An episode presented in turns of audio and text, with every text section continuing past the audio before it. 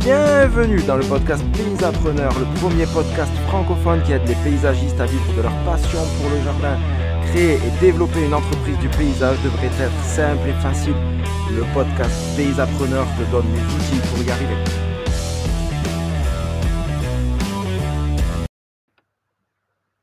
Salut les paysapreneurs, j'espère que vous allez bien. Aujourd'hui, on se retrouve pour parler communication et on va voir la première étape pour attirer les prospects comme un aimant. Donc si tu envisages de te mettre à ton compte, si tu as déjà une entreprise depuis quelques mois ou quelques années, euh, tu t'es bien rendu compte que tu étais dépendant de ta communication. En tout cas, si tu voulais développer ton activité. Si tu veux rester là où tu en tu n'as pas besoin de communiquer. Mais si tu veux développer ton activité, tu dépends de ta communication. Alors, le truc, c'est que souvent, on se rend compte qu'il y en a beaucoup qui s'imaginent que c'est le bouche à oreille qui va amener des clients. Et franchement, euh, tu peux pas te contenter de ça. Parce que quand tu t'occupes du bouche à oreille, en fait, quand tu laisses le bouche à oreille faire, c'est comme tu mets le marketing et ta communication dans les mains de clients qui sont certes contents de ce que tu as fait et qui ont envie de te recommander, mais ils parlent de toi que quand ils ont envie de parler de toi ou que quand ils rencontrent leurs amis qui ont besoin de ça ou quand ils rencontrent leurs amis ou leurs connaissances qui parlent jardin. Donc en fait, si tu veux une activité en dents il n'y a pas mieux que de laisser le bouche-oreille faire. Ou encore si tu n'as pas envie de développer ton entreprise, mais ça c'est une autre histoire. Et d'un autre côté, je vois beaucoup, beaucoup, beaucoup de jeunes entrepreneurs super motivés, super heureux de partir dans l'entrepreneuriat et qui engagent de la communication, mais pas de la bonne manière. Tout simplement, c'est pas pas leur manque de bonne volonté, ils sont pleins de bonne volonté et si c'est ton cas, félicitations pour te lancer avoir ce courage-là et mettre toute cette énergie pour, pour ça. Mais beaucoup, beaucoup n'ont pas les bons outils pour communiquer efficacement. Du coup, ça coûte beaucoup d'argent, beaucoup de temps. Alors au début, ça va, tu as le temps, tu pas trop de clients et tout ça. Mais au bout d'un moment, ça s'arrête parce que bah, tu fais des chantiers. Donc il faut que ta communication soit super efficace pour pouvoir la continuer, même quand tu fais du travail et quand ton carnet de commandes est déjà rempli. Donc ce que je te propose pour aujourd'hui, c'est d'analyser quelque chose qui est primordial avant de commencer à communiquer, c'est de te spécialiser. Il faut arrêter de croire que plus tu fais d'activités, plus tu vas travailler. C'est faux. C'est euh, Seth Godin qui est un grand gourou du marketing, euh, notamment pour les petites entreprises, mais pour les grosses aussi, qui dit toujours que la première étape, c'est de créer un produit ou un service qui intéresse suffisamment les gens pour qu'ils vous cherchent spécifiquement. Donc tu vas créer un produit ou un service qui va intéresser les gens spécifiquement. Alors, évidemment, tu sais que quand tu es dans le paysage, c'est peut-être même pour ça que tu t'es intéressé au paysage et que tu as voulu faire partie euh, de ce merveilleux cercle des paysagistes. Tu t'es bien rendu compte que tu travaillais du végétal, mais aussi que tu t'es menuisier, botaniste, plombier, électricien, dessinateur, cariste, etc., etc., etc. Tu fais plein, plein, plein, plein de choses. Et si tu as choisi ce métier pour ça, c'est cool, franchement, c'est super. Et tu vas voir que te spécialiser, ça ne veut pas dire que tu fais qu'une seule chose tout le temps non plus. Maintenant, c'est vrai que c'est logique que quand tu te mets à ton compte, bah, tu dis je vais faire plein de prestations pour avoir plus de clients. Moi, franchement, je trouve ça logique. je ne peux pas dire que j'y ai jamais pensé, c'est pas vrai. Même à un moment, je trouvais que je faisais pas assez de prestations. Voilà. Ce qui était complètement faux, mais c'est comme ça. Et un entrepreneur qui raisonne comme ça, c'est comme si tu disais, je vais créer un super méga couteau, ça va être un couteau suisse en fait. On peut tout faire avec. Donc c'est super génial un couteau suisse. Franchement, tu peux tout faire avec. Mais euh, tu veux ouvrir une bouteille de vin, t'as pas de tire-bouchon, tu prends un couteau suisse. T'as pas de ciseaux, tu prends un couteau suisse. T'as pas de couteau, tu prends un couteau suisse. Mais franchement, franchement, est-ce que tu as déjà utilisé un couteau suisse le dimanche midi au repas en famille pour couper ton steak je crois pas, non. C'est un peu bizarre. Tu as été au restaurant, on t'a dit, tiens, on va vous. Potentiellement, sur la carte, on a du poisson, du poulet, du steak. On va vous mettre un couteau suisse, comme ça, on est tranquille. Non, t'as jamais vu ça en vrai.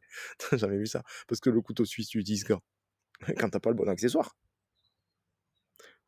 Donc, si tu as une entreprise du paysage qui est couteau suisse, qui propose beaucoup, beaucoup, beaucoup de prestations, tu as une entreprise qui est une entreprise qui ne sert qu'à dépanner quand les autres sont occupés. Donc un client qui te choisit, si ton entreprise a les couteaux suisses, il te choisit par défaut. C'est pas parce qu'il a envie de travailler avec toi, c'est parce que tu es le seul qui est là. Donc tu es disponible, bon, je sais pas ce qu'il vaut, mais on va le prendre. Donc en fait, ça pose plein de problèmes. Ça pose plein de problèmes parce que ça va te poser un problème dans les chiffrages. Parce que le client, il va te demander des choses que lui décide. Donc, il va te demander d'aller chercher des plantes dont tu n'as pas forcément le fournisseur, des matériaux dont tu n'as pas forcément le fournisseur. Et à chaque devis, tu vas réinventer la roue. Donc, tu vas perdre un temps considérable en travail de bureau pour la conception, si tu fais de la conception, ou en tout cas même pour chiffrer un projet. C'est pareil, même si tu fais de l'entretien, si tu te demandes un rabattage de haies alors que tu n'en as jamais fait ou tu en as fait très peu, si toi tu proposes, tu, proposes pas forcément ce service-là parce que voilà, mais le client il est là, couteau suisse, l'entrepreneur est là, je vais lui dire de faire ça. Toi, tu vas galérer à chiffrer. Combien de fois on voit des publications sur Facebook Combien je prends pour ça Je l'ai jamais fait de ma vie. Bah, tu n'as jamais fait de ta vie, le fais pas. quoi. Va chercher un client hein, qui a un besoin pour ce que tu proposes. Mais c'est comme ça. Donc, être couteau suisse, ça pose un problème au niveau des chiffrages des chantiers. Ça pose aussi un problème euh, avec les relations avec les clients. Pourquoi? Parce que la balance et l'équilibre entre ce que tu suggères au client et ce que décide le client, en fait, il se perd. Tu perds ton autorité. Tu perds ta capacité à diriger le client. Parce que le client, c'est lui qui devient force de proposition. Puisqu'il choisit l'outil. Donc, du coup, bah, si tu fais un projet de création, il n'y a rien de pire qu'être couteau suisse en création. Le client va dire Non, en fait, je veux Au, lieu, de ça, je veux ça. Et toi, tu dis oui. Et puis tu dis Non, mais en fait, euh, non, je, veux ça plutôt. Et puis toi, tu dis oui. Tu as tellement peur de perdre ton client que tu dis oui, en fait. Donc, du coup, euh, tu es toujours en train de modifier, donc tu perds du temps, tu perds de l'argent. Je te fais pas un dessin. Ça, ça t'est probablement arrivé. Ça m'est arrivé. Ça t'est probablement arrivé. Et puis, il y a un truc aussi, c'est que dans la relation client, quand tu proposes ton devis, en fait, bah, comme toi, tu es couteau suisse, et puis que le voisin, il est couteau suisse, et que le voisin, encore, il est couteau suisse, et puis que le troisième voisin est toujours couteau suisse, bah, le client, il négocie grave, quoi. Donc, tu n'es plus en force de proposer quelque chose, tu plus en force de faire valider tes tarifs. Et là, c'est problématique parce que c'est la survie de ton entreprise, c'est même plus la vie de ton entreprise, c'est la survie de ton entreprise qui dépend de ça. Le troisième problème qui se pose, c'est la communication. Ton message n'est pas clair, du coup. Si tu fais T'as déjà vu ce type de flyer où il y a 12 000 activités dessus Taille, tente, débroussaillage, arrosage automatique, électricité de jardin, création, conception, plantation, taille de haie. Je sais pas si j'ai déjà dit. Engazonnement, etc. C'est un truc de fou en fait. Les gens ils regardent jamais ça. On s'en fiche en fait de ce que tu fais, on veut savoir comment tu résous un problème. Donc ton message il est pas clair. Si tu fais 10 000 trucs, ton message il est pas clair. Et donc, euh, bah, ta clientèle, elle vient quand elle a besoin. Quand les autres sont pas disponibles, c'est toi qu'on appelle. Donc, ça dépend énormément de la saison. Tu as eu travail en saison, si tu écoutes au Suisse. Et puis, quand c'est hors saison, tu n'as pas de travail. Puis, ça pose aussi un problème, c'est au niveau de la gestion des chantiers. Parce que quand tu fais, on en a un peu parlé, mais quand tu fais des activités que tu maîtrises pas à 100%, euh, soit toi ou tes employés, bah, à chaque fois, vous réinventez la roue. Quoi. Comme vous réinventez la roue à chaque fois, vous n'êtes pas efficace, vous n'êtes pas rentable, vous êtes beaucoup moins rentable. Donc du coup, ça a un impact sur ton entreprise, parce que l'argent, c'est du carburant. Moins tu as de carburant, moins tu as de durée de vie, en fait. Donc c'est important que tu maîtrises ces, coûts. Donc si tu veux développer vraiment efficacement ton entreprise, à tous les niveaux, parce que là on est sur la communication, mais ça marche à tous les niveaux, en fait il faut que tu sois spécialiste en quelque chose. Il faut que tu résolves le problème d'un client. Et donc, ça veut dire que tu vas proposer un nombre restreint d'activités. Alors au départ, je comprends que ce soit un peu stressant, que tu as peur de manquer de clients. Ou même là, si tu te dis, c'est vrai, il y a des activités qui sont pas rentables en fait, il faut que je les arrête, il faut que j'arrête de dire oui à ce genre de chantier, parce que... Mais comment je vais combler mon trou en fait? Qu'est-ce qui va se passer si je dis, non? Et puis tu as peur de décevoir, quoi. Franchement, quand tu as un client qui est là depuis quelques temps, quelques années parfois, bah, tu, tu dis, bah non, je fais plus ça. Assez compliqué. Mais en tout cas, sache que tu dois le faire. C'est vraiment indispensable pour le bon développement de ton entreprise que tu mettes des limites au service que tu proposes. Et plus ton entreprise est petite, plus ton panel de prestations doit être restreint. tu le vois souvent, les marques proposent un seul type de produit. Et puis au fur et à mesure, on ouvre. Si tu prends l'exemple de McDo, c'était du Big Mac. Ils faisaient que du Big Mac. Et puis petit à petit, ils ont fait d'autres choses. Plus l'entreprise a grossi, plus ils ont proposé d'autres choses. Et c'est ce qui a assuré la rentabilité. Alors tu vas me dire, ouais, je vais pas faire du Big Mac, je suis pas un McDo, je vais pas faire des trucs euh, tout pourris comme McDo. Ouais, d'accord, ok. Le principe est bon. Ok. Le principe est bon, il marche pour tout. Regarde bien les entreprises qui ont commencé. Ford, ils ont commencé avec une Ford T. Après, ils ont fait d'autres modèles. Donc moi, je te propose de faire une sélection et de considérer trois facteurs. Premier facteur, la simplicité. Deuxième facteur, le plaisir que tu as à le faire. Le troisième facteur, ta rentabilité. Ok? Des facteurs qui sont simples et ça permet justement de, de voir si ça vaut le coup que tu continues une activité ou pas.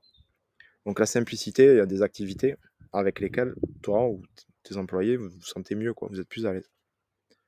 Il y a très peu de problèmes sur les chantiers, très peu de problèmes dans l'exécution, et les devis se signent tout seuls. Tu en as des activités comme ça, c'est sûr que tu en as. Tu as le matériel qui va bien, tu as tous les fournisseurs, le tout. Donc si tu as une, activité qui est comme ça, super simple à faire, chouchoute là, vraiment. Et puis après, deuxième facteur à prendre en compte, c'est est-ce que ça te fait plaisir de le faire? Il y a des activités qui sont sympas à faire, d'autres qui sont pas sympas.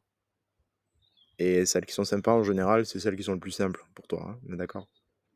Et puis, euh, c'est celles-là aussi qui rendent tes clients les plus heureux, qui sont contents que tu travailles pour eux. Donc la simplicité, le plaisir, tes valeurs aussi, évidemment, ça fait partie. Donc, si tu fais des chantiers qui sont pas conformes à tes valeurs, t'as pas de plaisir, quoi.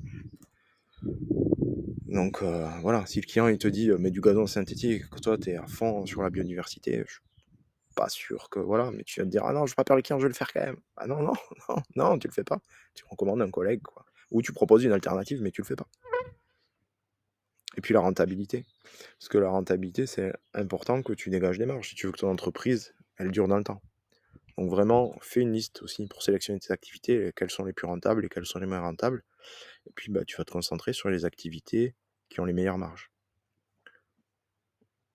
par exemple, si tu fais de la création de jardin, a une bonne pratique, tu vas voir que c'est pas justement quand on dit que tu sois spécialiste, ça veut pas dire que tu fais pas plein de choses différentes. Mais être spécialiste, si dans la création de jardin, tu vas t'orienter vers un style de jardin par exemple. Un style qui va bien, que tes clients aiment bien, qui est adapté à ta région, etc. Là, tu parles que de ça, que de ça, que de ça. Et tu vas être connu pour être un spécialiste de ça, et du coup, on va vouloir t'appeler pour ça. Alors ouais, tu seras amené à refuser des chantiers, à dire non à certains de tes clients, à dire non à certains des prospects. ça te, peut-être que tu te sens pas à l'aise avec ça. C'est normal, mais dis-toi bien que quand tu deviens spécialiste dans un domaine, peut-être tu vas refuser des opportunités, mais tu vas en obtenir tellement de nouvelles qui seront bien mieux payées, bien plus sympas à faire, que tu le regretteras pas. Quoi. Je te prends un exemple, tu as des problèmes de vue, tu vas pas avoir un généraliste, d'accord, tu vas avoir un ophtalmologue. Mais entre un généraliste et un ophtalmologue, lequel est le mieux à même de te conseiller et lequel gagne le mieux sa vie? Bah, ce que je te propose, c'est de devenir ophtalmologue. Alors parfois, tu peux avoir peur de dire non.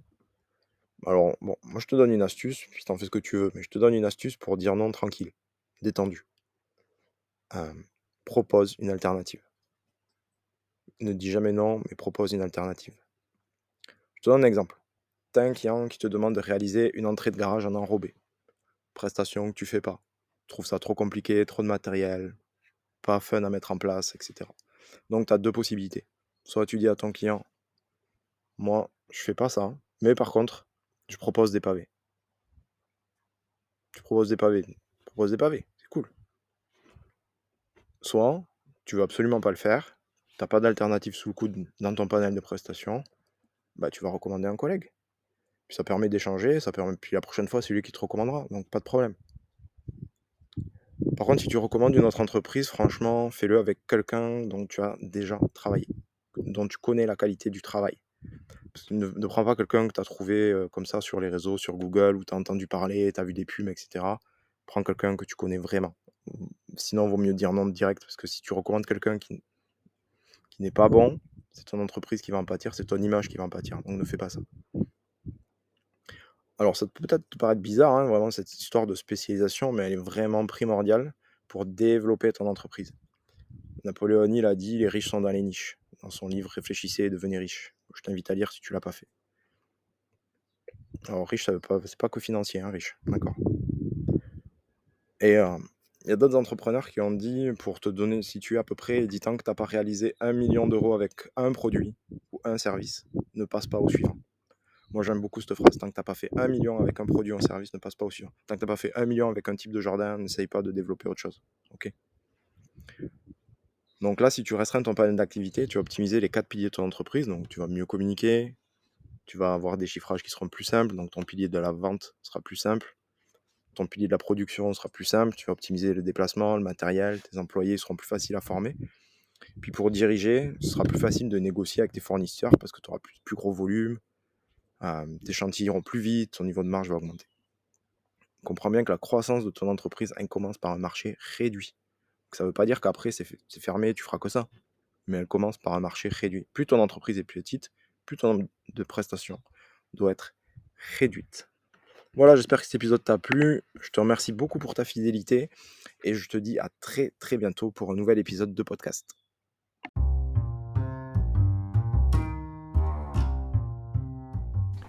Et voilà, c'est tout pour aujourd'hui. J'espère que cet épisode t'a plu. Si c'est le cas, abonne-toi à la chaîne, Partage cet épisode avec d'autres entrepreneurs pour eux aussi les aider. Tu peux également me laisser un avis, notamment sur Apple Podcast. Et si tu as envie d'aller plus loin pour développer et structurer ton entreprise du paysage, je t'invite à me laisser un message directement, soit sur Instagram, soit sur Facebook Messenger, et je te recontacterai très très rapidement pour t'accompagner dans le développement de ton entreprise. D'ici là, je te remercie pour ta fidélité, je te souhaite une très très belle journée et je te dis à très bientôt sur le podcast Paysapreneur.